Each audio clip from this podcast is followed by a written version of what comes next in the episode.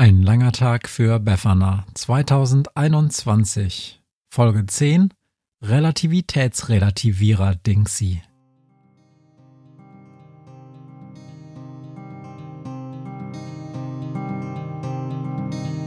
Wenn der Wind einsam durch die Straßen fegt, wenn die kalte Nacht sich auf die Häuser legt, wenn in Fenstern Weihnachtsschmuck ins Dunkel scheint, dann sind Befana und ihre Maus nicht weit. Wenn die Turmuhr Mitternacht geschlagen hat, stürzt die Hexe sich mit dem Geschenkesack auf nem Besen mutig in die Nacht hinab zu den Wesen, die ansonsten niemand mag.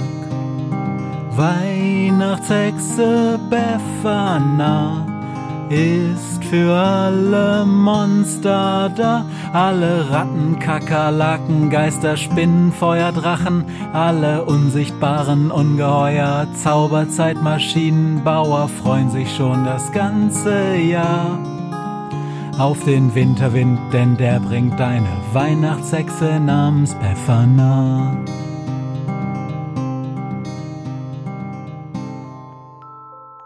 Es war eine Woche vor Weihnachten, als Thomas die sprechende Katze fand.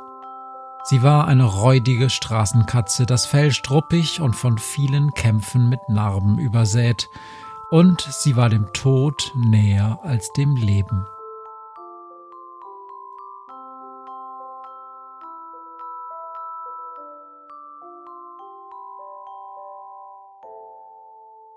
Der junge Pfarrer hob das Tier behutsam von der Straße auf und trug es zu sich nach Hause.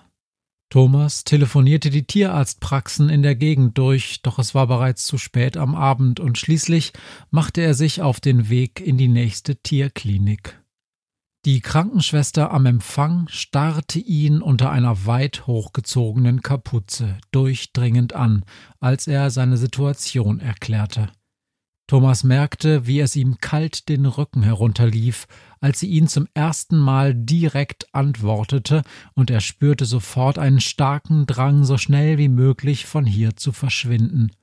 Doch die Katze in seinen Armen atmete kaum noch, und nachdem die seltsame Frau einen schnellen Blick auf das Tier geworfen hatte, bat sie Thomas direkt ins Behandlungszimmer. Glaubst du an Gott? fragte sie als er die Katze behutsam auf der Krankenliege abgelegt hatte.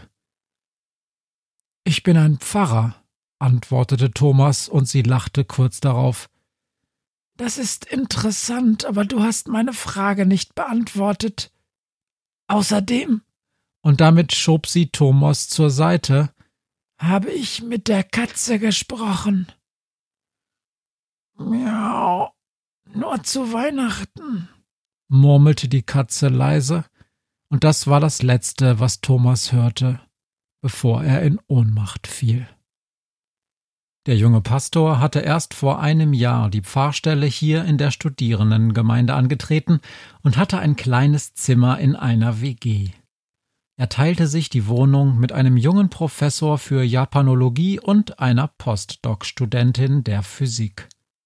Mit dem Gedanken, eine eigene Wohnung ganz für sich allein zu haben, hatte er sich nicht anfreunden können. Thomas mochte es, abends jemanden zum Reden zu haben und mit anderen über Gott und die Welt diskutieren zu können, und er erschauderte bei dem bloßen Gedanken daran, stattdessen alleine bei einem Mikrowellenessen vor dem Computer oder dem Fernseher zu hocken. Als er die Katze auf dem Bürgersteig vor der WG fand, blitzte kurz der Gedanke in ihm auf, die Katze zu behalten. Sie besaß kein Halsband, keinerlei Anzeichen dafür, dass sie irgendwem gehörte, und Thomas fühlte sich trotz seiner Mitbewohnerinnen manchmal ziemlich einsam. Die Sache mit der nur zu Weihnachten sagenden Katze ließ ihn die Sache allerdings noch einmal überdenken. Als Thomas wieder zu sich kam, lag er immer noch am Boden. Über ihn beugte sich, das musste man wohl so sagen, eine Krankenschwester direkt aus der Hölle. Statt eines Gesichts starrte ihn die grinsende Fratze einer Vogelscheuche an. Umringt war sie von einem brummenden Schwarm schwarzer Fliegen. Noch als Student hatte Thomas manchmal zusammen mit Freunden abends schlecht gemachte Zombie-Filme angeschaut, und das hier wirkte direkt wie aus dem Film Die Nacht der lebenden Toten. Er lebt noch, sagte sie. Thomas war sich nicht sicher, ob sie enttäuscht klang oder erleichtert. Mein Name ist Mathilde schob die Vogelscheuche noch hinterher, und als sie anfing, mit dem bedrohlich brummenden Fliegenschwarm über die nächsten Behandlungsschritte zu diskutieren, schloss Thomas schnell wieder die Augen und gab sein Bewusstsein am Tor zur Hölle ab. Der Pastor und die Katze wurden zeitgleich aus der Klinik von Mathilde und den Fliegenärzten entlassen. Thomas wunderte sich nicht besonders, dass niemand seine Versichertenkarte hatte sehen wollen, und die Katze, die sich ihm, nachdem sie wieder ein wenig zu Kräften gekommen war, als Schrödinger vorgestellt hatte, drängte ihn nach Hause in die WG zurückzukehren. Miau, ich hoffe, dein Kühlschrank ist voll, schnurrte sie. Ich muss Jahrhunderte ohne vernünftiges Essen nachholen. Als Schrödinger verstand, dass Thomas wirklich Pfarrer war, hörte er einen halben Tag lang nicht mehr auf zu lachen.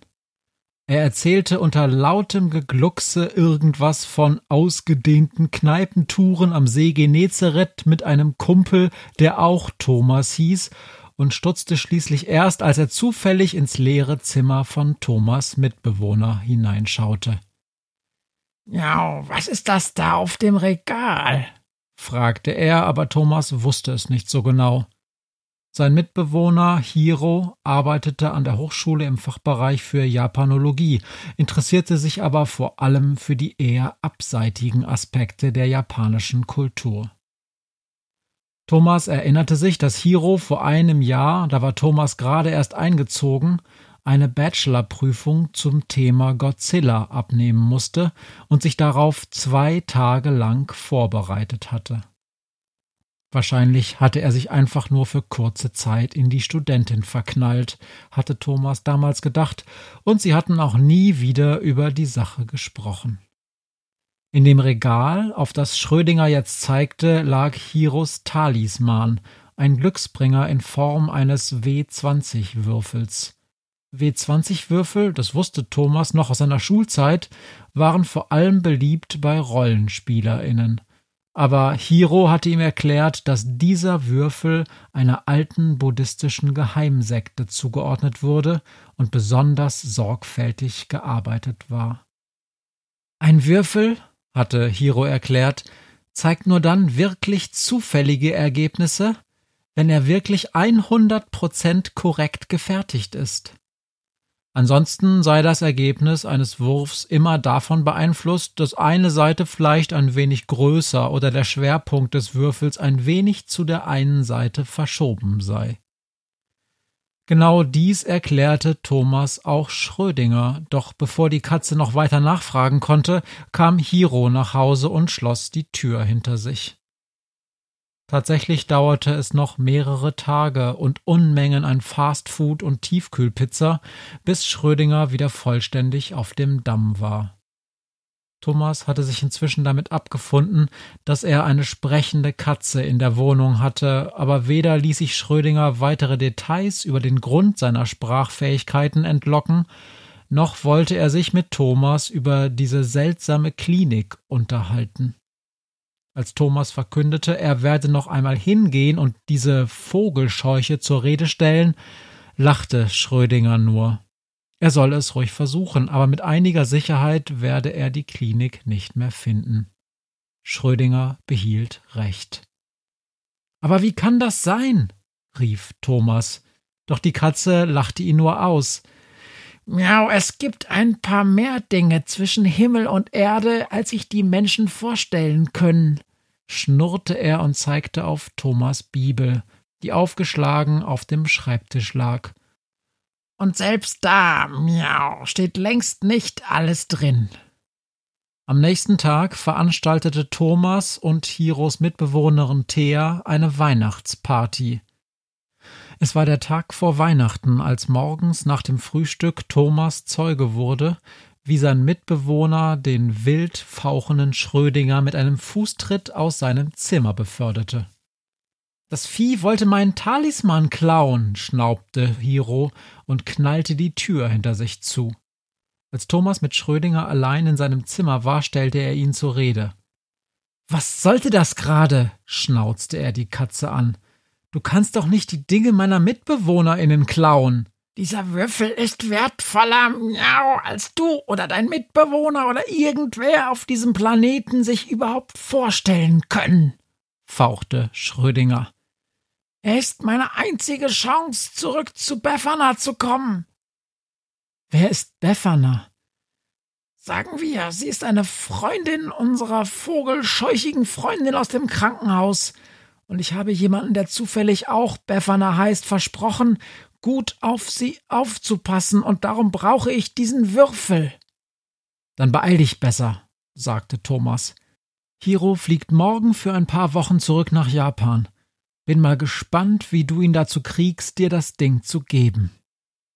Thomas und Schrödinger waren sich eigentlich einig darüber gewesen, dass Schrödingers sprachliche Fähigkeiten besser ein Geheimnis bleiben sollten. Und Schrödinger hatte tatsächlich einen Plan. Einen Tag später stand sein Gastgeber blökend in einem fremden Wohnungsflur, und das Relativitätsrelativierer Dingsy war in Schrödingers Gewalt. Es gibt zwei Sätze, die dem berühmten Physiker Albert Einstein zugesprochen werden. Der erste lautet Zeit ist relativ. Für eine Zeitreisekatze wie Schrödinger ist dieser Satz ähnlich spektakulär wie Wasser ist nass oder Füße stinken. Schrödinger würde diesen Satz wahrscheinlich folgendermaßen ergänzen Zeit ist relativ, aber manchmal zieht sie sich wie Kaugummi. Miau. Schrödinger hatte eine halbe Ewigkeit, und das ist durchaus wörtlich gemeint, nach einer Möglichkeit gesucht, zu Befana in die Zeitmaschine zurückzukehren. Durch das, was er vor einer halben Ewigkeit angestellt hatte, um den Zwist zwischen der Sonne und ihren Geschwistern zu befrieden, waren ihm die Zeitlinien durcheinander geraten. Das ist das Gefährliche, wenn man so früh und so tief in die Zeitläufte eingreift. Es gibt am Ende ein Riesenkuddelmuddel. Andere Zeitreisende warfen nur einen Blick auf die Lottozahlen des nächsten Wochenendes und machten sich wer weiß was wie große Gedanken über ihren Eingriff in die Zeitlinie. Schrödinger hatte vor fast fünf Milliarden Jahren tief in die Geschicke unseres zukünftigen Heimatsterns eingegriffen. Sagen wir es mal so, hätte es jetzt zum falschen Zeitpunkt auch nur einen Sonnensturm zu viel gegeben, hätten es sich die beiden Urzeittierchen in der Pfütze neben dem Vulkan vielleicht anders überlegt. Sie hätten nicht geheiratet und wir alle wären immer noch Urzeitmatsche. Aber es war ja gut gegangen. Wahrscheinlich. Wer kann das schon immer so genau sagen? Doch das war nur die halbe Arbeit gewesen. Ohne in die Einzelheiten quantentheoretischer Paralleluniversen einzutauchen, wurde Schrödinger ziemlich schnell klar, dass es nur eine einzige Möglichkeit gab, zu Befana in die Zeitmaschine zurückzukehren. Ein Zauberwürfel oder besser ein absolut 100% perfekter Würfel. Ein Würfel, mit dem Schrödinger fortan wie in einem Rollenspiel jede einzelne seiner Bewegungen und Entscheidungen auswürfeln würde, so lange bis er zumindest eine Version von ihm zur Weihnachtshexe zurückkehren würde. Das ist übrigens der zweite berühmte Satz, der Albert Einstein zugeschrieben wird. Gott würfelt nicht. Schrödinger würde ihn so ergänzen. Miau, Gott würfelt nicht, aber Gott muss auch nicht durch ein übles Zeitlinienkuddel reisen. Und Schrödinger brauchte dringend einen Würfel, einen perfekten Würfel, um überhaupt eine kleine Chance zu haben, Befana im Riesenkuddelmuddel der Zeitläufte wiederzufinden. Solche Würfel waren verdammt selten, zumal sie ein unverzichtbarer Bestandteil jeder vernünftigen Zeitmaschine waren und dort den Kern des Relativitätsrelativierer-Dingsies bildeten. Eigentlich wusste Schrödinger nur von einem einzigen Exemplar im ganzen Universum. Als er ihn schließlich sah, diesen perfekten Würfel auf dem Regal eines jungen Professors der Japanologie an der Hochschule für angewandte interkulturelle Regionalgeschichte Stemmwede Oppenwehe Raden, da hatte Schrödinger bereits so lange gesucht, dass er zwischendurch mehrfach seinen Namen vergessen hatte. Er musste einige wirklich üble Typen abwimmeln und hatte zuletzt kaum etwas gegessen. Dass er schließlich völlig fertig auf dem Gehweg vor der WG eines jungen Pastors landete, war, ehrlich, wahre Geschichte, Zufall. Und als er wieder zu Kräften gekommen war und diesen Würfel im Regal glitzern sah, da wusste er, dass dieser Würfel seine einzige Chance war, Befana und die Besatzung der Zeitmaschine jemals wiederzusehen. Also stahl er das Ding. Es war deutlich komplizierter, als er sich vorgestellt hatte. Beim ersten Versuch wurde er erwischt. Und dann wurde klar, dass die Party abends die letzte Möglichkeit für längere Zeit war, den Würfel zu bekommen. Also ging Schrödinger auf Nummer sicher. Er hatte von Zauberei und diesem ganzen Hokuspokus nicht besonders viel Ahnung, aber ein paar einfache Kniffe kannte er. Er rührte nachmittags auf die Schnelle einen extrem wirksamen Liebestrank zusammen. Abends kippte er ihn kurz vor Beginn der Party in die Bowle. Bereits eine Stunde später glich die Party einem Tollhaus. Liebespärchen fielen übereinander her. Hiro und Thea lagen wild knutschend in Theas Bett und Thomas hing an den Lippen einer jungen Studentin, die aber kaum auf seine Liebesbezeugung reagierte. Schrödinger musste kurz schlucken, als er Befana erkannte. Aber klar, das war nicht zu verhindern gewesen, und Hauptsache, sie sieht mich nicht, dachte er. Er musste sich jetzt auf den Würfel konzentrieren. Es war einfach. Niemand achtete auf ihn. Sobald Schrödinger den Würfel in seiner Gewalt hatte, begann er den letzten Teil seines Weges zurück zu Befana. Also, miau, dachte er, als er an dem Abend vor Weihnachten mit dem Würfel im Maul aus dem Fenster sprang. Rechts oder links? Schrödinger spuckte den Würfel auf den Bordstein. Links, gut. Das Ganze noch zwei bis drei Millionen Mal und ich bin zurück bei Befana und dem blökenden Pastor.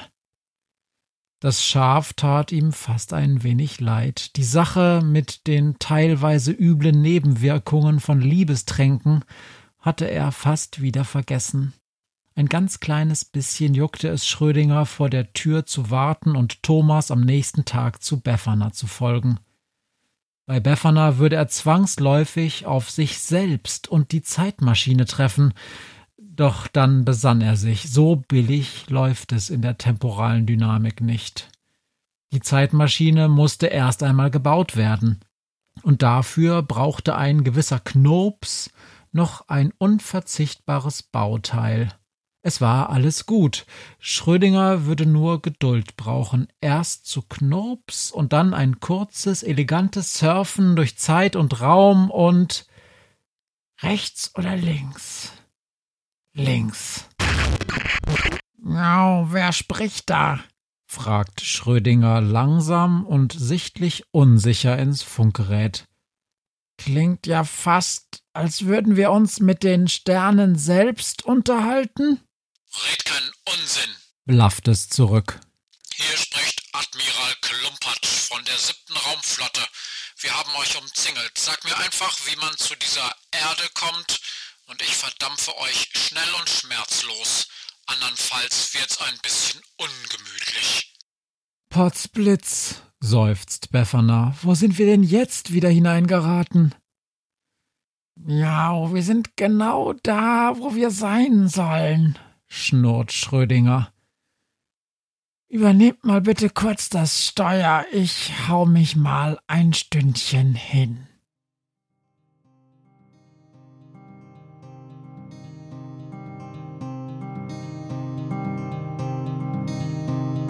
Was mir heut Morgen widerfahren ist.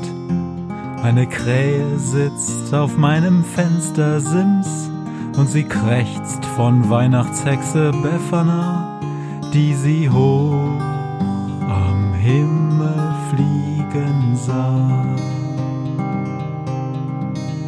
Tausend Abenteuer hat die Hex erlebt, wie ein Haus verschwindet, wie ein Berg erbebt, wurde im Wald verwunschen und im Fels versenkt, und doch hat sie alle reich beschenkt.